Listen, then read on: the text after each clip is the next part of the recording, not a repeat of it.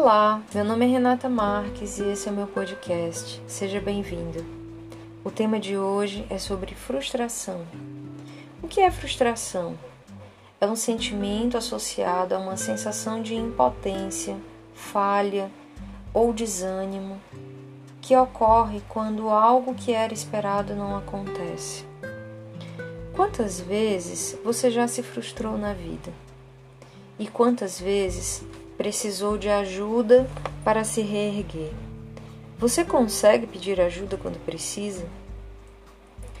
O tema de hoje foi uma solicitação a partir da percepção de que ao longo desta pandemia nós vivenciamos muito mais frustrações que nos períodos comuns, dadas todas as limitações que nos foram impostas quantos planos, quantas idealizações para serem é, projetadas e executadas ao longo do período de 2020 e 2021 que ficaram só na esfera do desejo, da possibilidade, porque a realidade se impôs.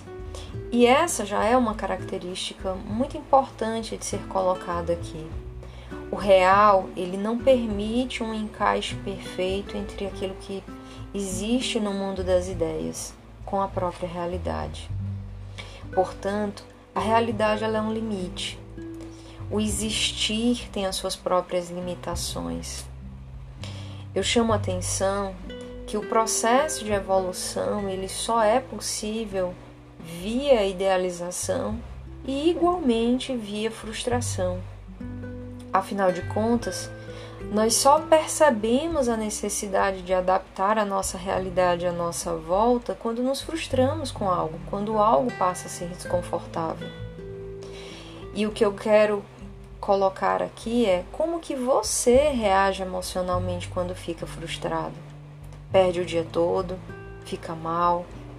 Eu chamo a atenção que hoje em dia vivemos um mundo cheio de facilidades à nossa volta temos geladeira digital, casas tecnológicas, Alexa para desligar, acender a luz. E que antes nós caçávamos para comer. A grande questão que eu, fa que eu coloco é: será que estamos preparados para viver esse mundo tão tecnológico, tão cheio de facilidades? E será que o tempo transcorrido do período da caça até hoje é suficiente para que o aparato cognitivo e, e biológico até tenha se adaptado o suficiente para tudo o que temos a nosso, a nosso livre acesso nos dias de hoje. Essa vivência né, nos ensina a lidar melhor com essas frustrações ou nos, de certa forma, torna menos preparados para lidar com elas. Greeno, em 1978, ele fez uma classificação resumida sobre diferentes tipos de problemas. Ele disse que haviam problemas de arranjo, de transformação e de indução de estrutura. Problemas de arranjo, você alcança a solução reorganizando os elementos e um exemplo clássico disso seria o cubo mágico.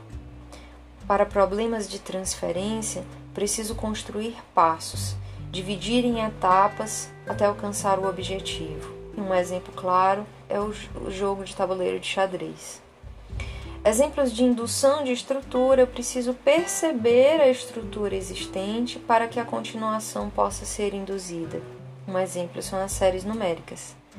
E essa não é a única classificação de problemas, porque esses não são os únicos problemas. Alguns problemas são estruturados, como exercícios de matemática, outros vagamente estruturados, como a infiltração numa casa ou diminuir a poluição na cidade. Eu coloco a definição de problema porque, ao sermos frustrados, no mínimo eu posso imaginar que você tem um problema. E a resolução desse problema envolve uma ação intencional e um planejamento. Portanto, uma questão que se coloca ao falarmos de frustração é um conceito que vem da física, que chama-se resiliência. É uma palavra que deriva do latim resilire, que significa voltar atrás, voltar ao estado normal. Na física, esse conceito foi descrito em 1978, quando um físico tentava perceber a capacidade de algumas barras metálicas sofrerem grande tensão e conseguirem voltar ao estado normal depois de tensionadas. Esse conceito foi sendo adaptado às ciências cognitivas é, trabalhando a capacidade do sujeito de resistir ao choque, à adversidade. Portanto, estamos falando não só de sermos frustrados, mas após vivenciarmos uma crise, conseguirmos superar essa crise. Portanto, ser resiliente não é estar blindado para as dificuldades, para as tensões que a vida nos impõe. Eu falei há pouco quanto a realidade se impõe e quebra as nossas expectativas, as nossas utopias. A, a utopia e a ignorância elas vão competir numa corrida até o final. E só a realidade nessa imposição de limites vai nos ajudando a distinguir onde precisamos buscar mais conhecimento para adaptarmos à nossa realidade e o que faz parte apenas ao mundo das ideias e da fantasia. Ao longo da vida, eu friso mais uma vez, a realidade nos frustra, mas ela também nos empodera à medida que nos capacita a lidar melhor com as novas variáveis do ambiente, portanto, buscando uma adaptação melhor a ela. A experiência da perda, ela é sempre concreta e absoluta. Ela nos arremessa numa espiral de dor e às vezes culpa, da qual pode ser difícil encontrar uma saída. A dificuldade nessa resolução do problema ou nessa saída advém justamente das nossas fantasias, de imaginarmos que esse caminho à nossa frente ele é uma linha reta e flui e, e, e serena a dor ela é sempre fluida, ela vai e volta. E nós precisamos aceitar isso, não brigar com ela, tentar não se apegar à dor, compreendendo que o amor liberta, mas o apego aprisiona. Portanto, é, para todos vocês que sofreram muitas perdas, que precisaram abrir mão de muitos projetos, não se abata, Brigue pela vida e não com ela, ou vai se afogar num mar de frustrações e revolta. O que precisamos focar nesse momento é a ação, mas a ação intencional e planejada. O Dr. Laí Ribeiro, em certo momento, numa entrevista, falou algo que eu guardei com muito carinho no meu coração.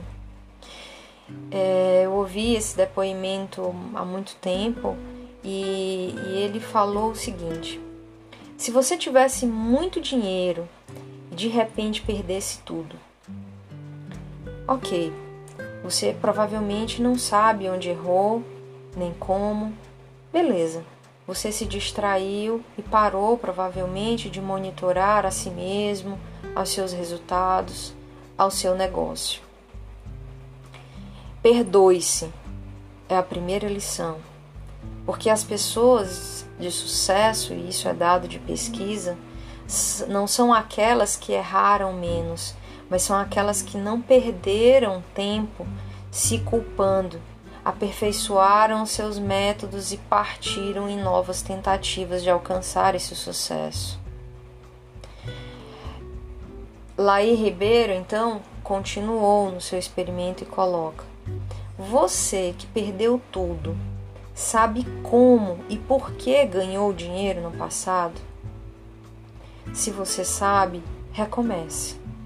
Porque você só não vai temer o fracasso quando reconhecer o próprio valor e estiver profundamente agradecido pelos seus talentos, por quem amparou você ao longo da vida e por poder estar aqui vivo.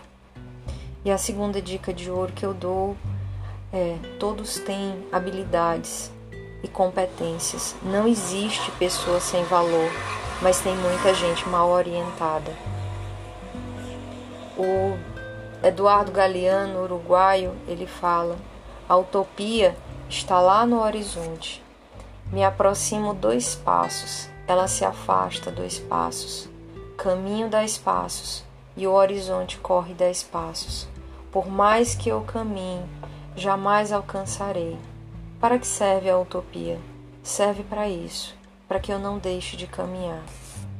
Os objetivos largados no meio do caminho, os projetos que não foram é, elevados a termo, eles podem ser a sua cicatriz de empoderamento para o amanhã.